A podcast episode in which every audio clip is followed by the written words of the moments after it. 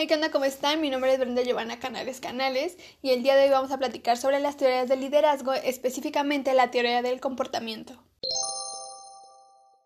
Para adentrarnos al tema y entenderlo un poquito mejor, vamos a comenzar viendo qué es el liderazgo y qué son los líderes.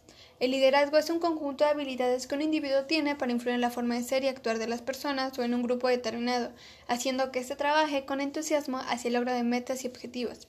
Los líderes es el individuo que posee la autoridad, el influenciador para sacar lo mejor de cada persona. Es un tipo de convencimiento de que sus ideas harán que alcancen sus propios objetivos. Eh, la palabra influir quiere decir como que persuadir y que tiene la capacidad para poder hacerlo con cada persona, ya que cada uno pues somos diferentes. Esa teoría nos habla de comportamientos específicos que van a diferenciar a los líderes de los no líderes. Tiene la creencia de que los líderes se forman o crean con independencia de que nazcan con una característica u otras. Pueden nacer con características que pueden ser innatas de un líder, pero adicionalmente está la formación.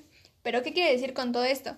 Que los líderes son creados, no nacidos. Por ejemplo, a diferencia de la teoría de los rasgos, que dice que son innatos, o sea, nacen con los rasgos para ser líderes. Y aquí se da la posibilidad de entrenarlos o entrenarnos para ser líderes, pero obviamente teniendo una formación para ser líder y poder desarrollarla teniendo las habilidades y características. Esto se aprende a través de la observación y la enseñanza y obviamente otros comportamientos. Se cree que el liderazgo también se puede aprender y desarrollar. La clave es observar el comportamiento, ya sea que lo ves y lo llevas a cabo o te lo enseñan y lo lleves a cabo. Clasifican por cualidades, estilos personales y patrones de comportamiento. Esta teoría surge entre 1940 y 1950 y hay algunas universidades que aportaron mucho a esta teoría. Es la Universidad de Michigan, la Universidad de Ohio y la Universidad de Texas. Vamos a ver qué aporta cada una de ellas a esta teoría. Vamos a comenzar hablando sobre la Universidad de Ohio. Esta nos propone dos dimensiones independientes del comportamiento del líder. La primera es la estructura de inicio y la consideración.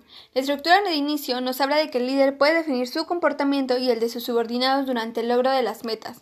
Busca organizar el trabajo, organiza las relaciones de trabajo y las metas, asigna tareas particulares a los miembros del grupo, espera que los trabajadores mantengan estándares definitivos de desempeño y enfaticen el cumplimiento en las fechas límites y la consideración son las relaciones en el trabajo, la confianza de ambas partes respecto a ideas y sentimientos, intereses por el bienestar, la comodidad y la satisfacción de los seguidores, ayuda a los que tiene a cargo en sus problemas personales, trata a los subordinados como sus iguales, es amistoso y confiable. La siguiente es la Universidad de Michigan, que al mismo tiempo nos propone dos dimensiones. La primera, orientación al empleado y segunda, orientación a la producción. La orientación al empleado nos habla que enfatiza las relaciones interpersonales, demuestra interés por las necesidades de sus subordinados, acepta y respeta las diferencias o características de cada miembro. Mientras tanto que la orientación a la producción se enfatiza en aspectos técnicos o laborales del trabajo. Su principal interés es el logro de las tareas. Los miembros del grupo son considerados como medios para lograr algo determinado. La última universidad que aportó a esta teoría es la Universidad de Texas, que nos habla de cinco gerencias. Gerencia empobrecida, gerencia del country club, gerencia de organización del hombre, gerencia de la obediencia a la autoridad y gerencia de equipo. Pero, ¿cuál es la diferencia entre líderes y gerentes? Los líderes crean una visión y los gerentes crean metas. Los líderes pintan un cuadro de lo que creen posible hacer e inspiran y comprometen a su gente a convertir esa visión en realidad. Y los gerentes se enfocan en establecer, medir y alcanzar metas. Controlan situaciones para alcanzar o superar sus objetivos. Vamos a empezar hablando de la gerencia empobrecida. Se caracteriza por la neutralidad y poco interés. Neutralidad para no hacer nada frente a algunas situaciones y poco interés en dar solución a los problemas.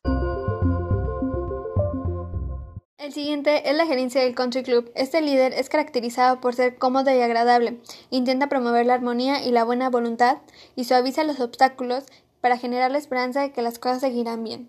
El siguiente es la gerencia de organización del hombre. Se caracteriza por ser cómodo y agradable, hace pactos para no violentar y se dice que todo se puede lograr únicamente bajo las normas de la compañía. Seguimos con la gerencia de la obediencia a la autoridad. Ese tipo de líder piensa producir o morir Resultados igual a tiempos, buenos resultados en tiempos cortos y este no tiene disposición a contribuir.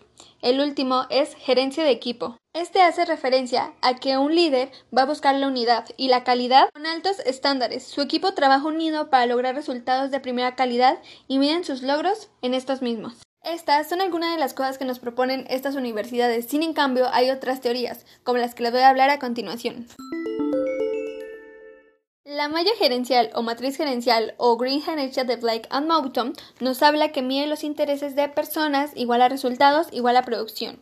Se basa en dos aspectos principales, las personas y la producción. Esta analiza cómo una conducta obstaculiza o propicia resultados positivos y se mide el interés por el logro de objetivos, donde 9 significa un alto grado de interés y 1 un bajo grado de interés. Siento que esta teoría nos aporta algo parecido a lo que nos aporta la Universidad de Texas, que igualmente nos habla de cinco gerencias y aquí nos habla por niveles de interés.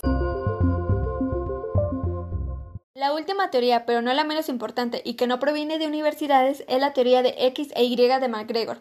Esta está relacionada con el comportamiento humano en las organizaciones. Es la unión de dos teorías y se diferencian por características. La X nos habla del bienestar, motivación, organización, incentivos, condiciones adecuadas, autosuficiencia, eficacia y satisfacción. Y la Y nos habla de rigidez, régimen estricto, una visión tradicional, visión directiva, obediencia a la figura de poder, comandan absolutamente todo y los seguidores asumen sin objeciones y muestra una supervisión absoluta. Con esta teoría podemos encontrar dos dimensiones de personas distintas, las Y y las X. Las personas Y son personas perezosas e intolerantes, evitan responsabilidades, rehuyen el trabajo o trabajar lo menos posible, debido a que son controladas, carecen de ambiciones ya que son dirigidos por otros. Y las personas X, que son personas que se esfuerzan y les gusta trabajar, toman el trabajo como una actividad natural como jugar o descansar, desean perfeccionarse y toman decisiones estudiadas. Y con todas estas construcciones que han aportado esta teoría he llegado a dos conclusiones. La primera, un líder no se define por lo que es, sino por lo que hace, o sea, las conductas que tiene.